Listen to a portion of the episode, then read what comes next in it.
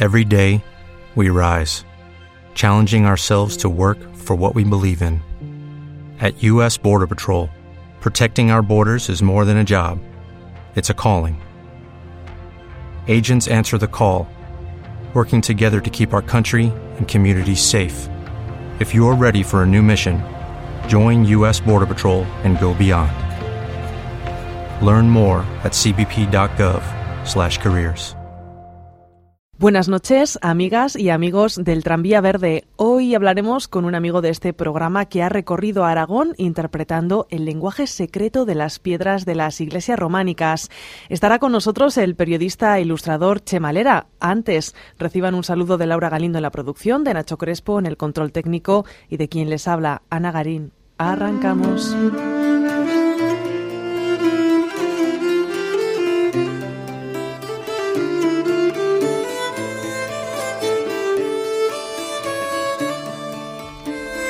Si viajan ustedes por Aragón con los oídos bien atentos, podrán escuchar cómo les hablan las piedras. Observando los capiteles y tímpanos de los templos, uno llega a oír el trino de la sirena ave, el rugido del dragón regurgitador, el trote de los centauros o el ladrido del cerbero.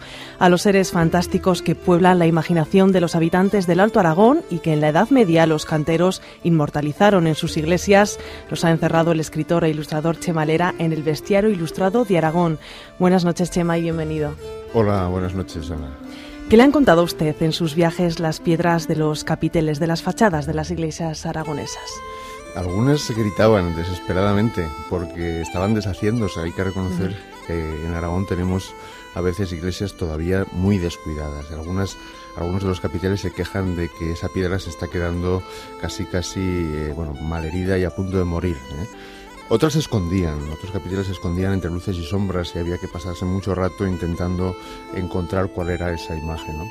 Pero historias, historias, bueno, pues eh, sobre todo me han contado historias de tiempos lejanos en los que eh, todo era posible, porque todavía se podía imaginar, porque no había televisión, porque no había internet, porque casi no había imágenes y entonces todo lo teníamos que suplir, o lo tenían que suplir nuestros ancestros con los sueños y con la imaginación.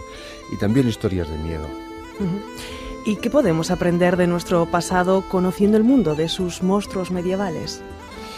Pues como te decía, quizá de esas historias de miedo podemos aprender que cuando hay miedo falta libertad. Y yo creo que en la Edad Media había eh, mucho de miedo, mucho de interés por atemorizar eh, a las gentes y eh, quitarles la libertad de pensar, ¿no? Eso por un lado. Pero por otro lado también la Edad Media y lo que nos han dejado las piedras, yo creo que nos enseñan a recordar una época en la que las culturas convivían en paz, en las que eh, podías ver mm, artesanos de toda procedencia y eh, historias, historias de, toda procedencia también, ¿no?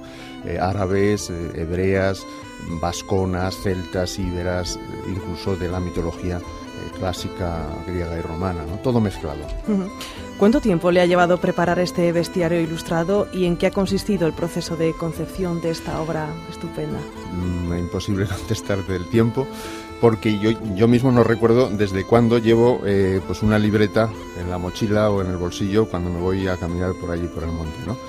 Entonces, eh, desde siempre pues me ha gustado tomar apuntes, hacer bocetos, eh, escribir aquello sobre aquello que me llamaba la atención. Apareció un libro hace ya 10 años que va por su tercera edición, que ya conoces, el que hablamos aquí, en el Tranvía Verde eh, el breve inventario de seres mitológicos, fantásticos y misteriosos de Aragón, que venía a recoger un poco todo aquello que me contaron por esos caminos, pero mm, fundamentalmente eh, con seres basados en la mitología popular, en las leyendas populares, en lo que la gente te contaba a pie de calle, ¿no? Pero eh, siempre quedaba la duda, o me quedaba a mí la duda de cómo se imaginaban estas personas que me contaban esas historias, cómo se imaginaban esos monstruos, cómo se imaginaban los gigantes o los dragones. Y se me ocurrió pensar que quizá se imaginaban esas mismas figuras que tenían al lado en la iglesia de su pueblo, esos dragones o, esos seres eh, tan extraños. Y quizás de allí surge. Ahora, eh, como proyecto, eh, digamos, literario, mm, yo pondría unos tres años, de unos tres años hasta aquí. Un amigo mío empezó a hacer un bestiario en Internet, también eso me llamó la atención y bueno, pues ya fue empezar a trabajar más en serio. Y el último tramo, desde finales de verano hasta que se ha publicado el libro a finales del año pasado, pues ha sido encerrarme casi como un monje medieval a pintar sin parar, ¿no? rodeado de monstruos. ¿Y cuál de todas estas prodigiosas criaturas encerradas en este bestiario le resulta más inquietante o más atrayente? Inquietante o atrayente. Estás hablando de, criaturas encerradas. A mí me gusta pensar que no están encerradas. Me gusta pensar que vuelan, nadan, eh, corren y se patean las páginas, ¿no? Porque eh, ya están bastante encerrados los pobrecitos en las piedras.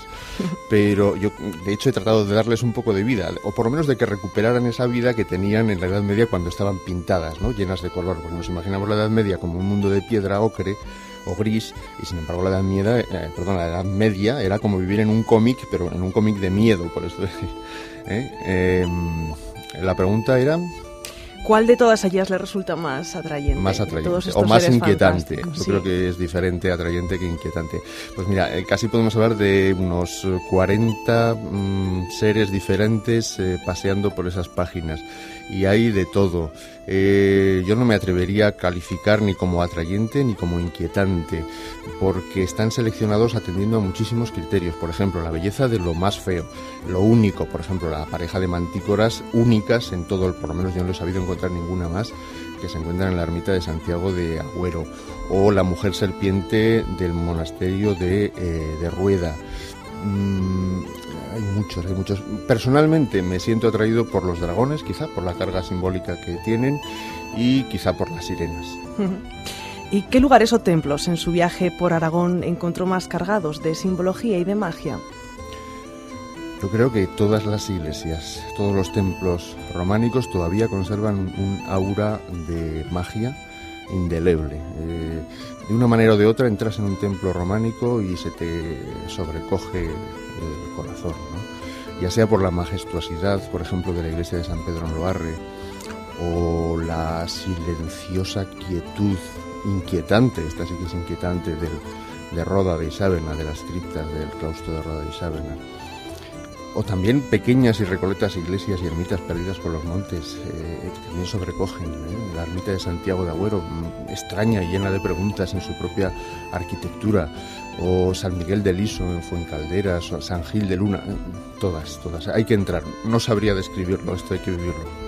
De los seres fantásticos que usted ha ilustrado en el bestiario se cuentan historias legendarias. ¿Compartiría alguna con nosotros? Me encantaría, aunque siempre decís que en la radio vamos siempre muy cortos de tiempo, ¿no? Pero de tantas y tantas que hay, en el libro lo que he intentado, y aprovecho para decirlo, es eh, engarzar la imagen que he recreado a partir de la piedra de seres mitológicos con leyendas aragonesas siempre que fuera posible. Y en algunos casos lo es, porque en Aragón también se conservan reminiscencias de leyendas eh, de la mitología universal. Tenemos faunos, eh, tenemos sirenas, aunque quizá con otro tipo de presencia, tenemos lamias. Mm, tenemos el, bueno pues el silvano de Sallén de Gallego ¿no? nosotros hemos conservado o, el pueblo ha conservado en su memoria la leyenda de Silván, y fíjate que ha conservado el nombre tal cual, la transcripción latina de Silvano, como era, se le llamaba al fauno, al dios Pan, ha pasado a Silván directamente, ¿no? En aragonés. Y bueno, ya que estoy hablando de él, mm, pues eh, nos encontramos con la leyenda de lo que en aragonés se llama el Home Choto, el hombre cabra, con esa apariencia de, este ser mitológico. Eh, muy rápidamente, eh, existe en la guarguera un Home Choto, un ser difícil de describir porque tiene apariencia humana y caprina al mismo tiempo. Se llama Mamés. Dicen que nació quizás de una pastora y de un macho cabrío y vive oculto en la montaña dentro de, una cueva. Eh, inaccesible, por supuesto, para el resto de los vecinos. A veces se le ve saltar de roca en roca como una auténtica cabra.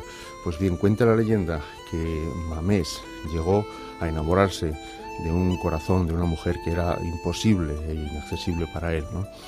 Eh, una mujer que fue a recuperar la salud a aquellas tierras y eh, se dejó ver por el Omechoto y llegó incluso a compartir su soledad, pero aquella mujer desapareció y el pobre Omechoto, que en su interior, a pesar de parecer un monstruo, tenía un corazón humano, no soportó esa separación y se eh, mató arrojándose desde la peña.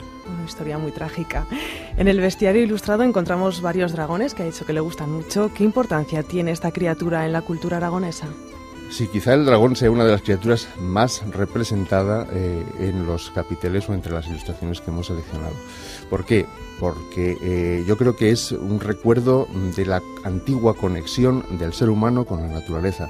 Viene a simbolizar todos los elementos, aire, tierra, agua. Por eso se le representa con alas, se le representa con parte de serpiente, se le representa con poderosas garras para agarrarse al suelo. ¿no? Entonces por eso el dragón serpiente eh, eh, queda en la memoria histórica, en la memoria legendaria y representado en el románico. Pero es que además en Aragón el dragón forma parte del propio nombre, como seguro que se pronunciaba antiguamente, o por lo menos los guerreros lo pronunciaban, ¿no? Seguro que hablarían del reino dragón, del reino de Aragón. Se pronuncia muy rápido, es que suena exactamente igual.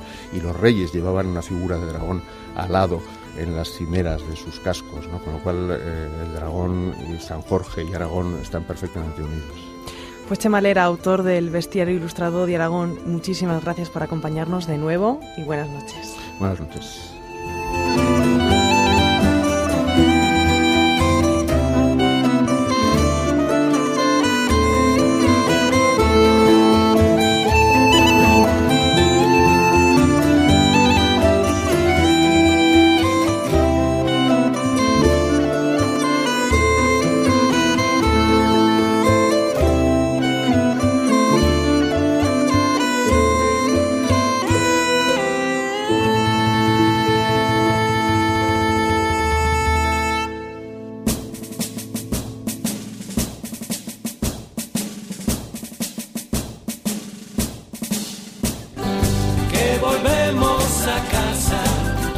Señoras y señores, esto es todo por hoy. Regresamos mañana mismo. Ya saben que para hacernos llegar sus sugerencias solo tienen que escribir a nuestro correo electrónico tranviaverde.aragonradio.es. Hasta mañana.